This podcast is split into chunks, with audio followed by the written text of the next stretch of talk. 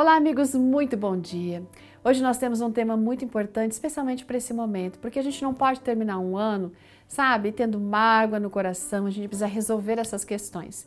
E aí a gente vai para Mateus capítulo 5, verso, é ou melhor, capítulo 6, verso 12, que diz o seguinte: Perdoa as nossas dívidas, assim como perdoamos aos nossos devedores. Essa meditação foi escrita pela Nancy Leme Pavan. Gente, ela é casada, esposa de pastor, professora de inglês lá no Instituto Adventista Paranaense. Bom, ela vem dizendo que ela tem aqui um costume muito legal, que é ler a Bíblia enquanto ela faz a sua caminhada pela estrada que conduz até a casa dela. Sim, porque ela tem o hábito de andar e ler, gente. E porque é um caminho bem conhecido, o risco de acidente é mínimo, né? Pelo menos ela diz que é assim. Numa dessas caminhadas, ela se lembrou desse texto de Mateus, capítulo 6, verso 12. E quando ela tomou consciência da profundidade das palavras desse verso, gente, ela mesmo andando começou ali a chorar. Porque alguns pensamentos sobre o grande sacrifício de Cristo tomaram forma para ela e ela ficou tão impressionada e, sabe, para tentar resolver uma questão.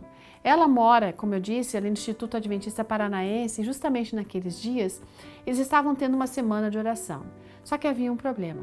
O coração dela estava cheio de amargura, de ódio por uma pessoa que ela vai chamar de Mara. Imagina como ela ficou quando ela leu esse texto, né? E justo numa semana especial de oração. Porque aqui diz que a gente tem que perdoar as dívidas, as, é, ou melhor, a gente pede para Deus nos perdoar da mesma maneira como nós perdoamos. Aí ela se aproximou do aquele pregador naquela noite, conversou com ele sobre o que ela estava sentindo e ele instruiu para que ela esperasse o sermão de terça-feira à noite, porque ele ia abordar a respeito desse tema, sobre o perdão, e chamaria à frente aqueles que necessitavam de uma oração especial.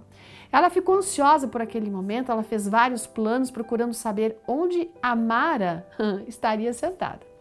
Gente, chegou a hora do culto, mas o pastor decidiu falar sobre outro tema.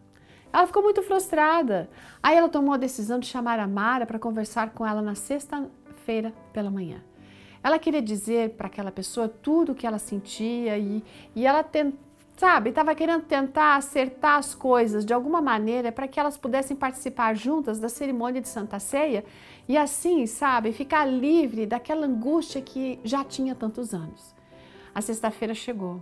Ela estava armada, com muitos argumentos para jogar, sabe, a raiva que ela tinha sobre a Mara. A Mara entrou pela porta da casa e antes que ela pudesse dizer qualquer palavra, veio pensamento na mente da nossa amiga Nancy. Ela falou assim: ó, não fale nada. Sem compreender aquele momento, ela não sentiu mais necessidade de falar. Ela simplesmente descobriu que a sua mágoa havia sido trocada pelo perdão. E como uma simples troca de blusa, o ódio foi tirado dela. E ela disse que ela e a Mara se abraçaram e choraram. Ela se desculpou, mas não era mais preciso. Naquela noite elas participaram juntas da cerimônia e que representa, na verdade, o perdão e reconciliação. Isso, gente, é poder da oração, isso é o poder do amor de Deus em nós. A gente basta, é, é ou melhor, basta a gente querer, basta a gente confiar e entender que Deus vai nos ajudar nesse processo do perdão. O perdão é uma atitude, é uma decisão que a gente toma internamente e que se manifesta externamente. Não passe esse ano, não chegue ao final desse ano sem perdoar e pedir perdão. Deus abençoe. Até amanhã.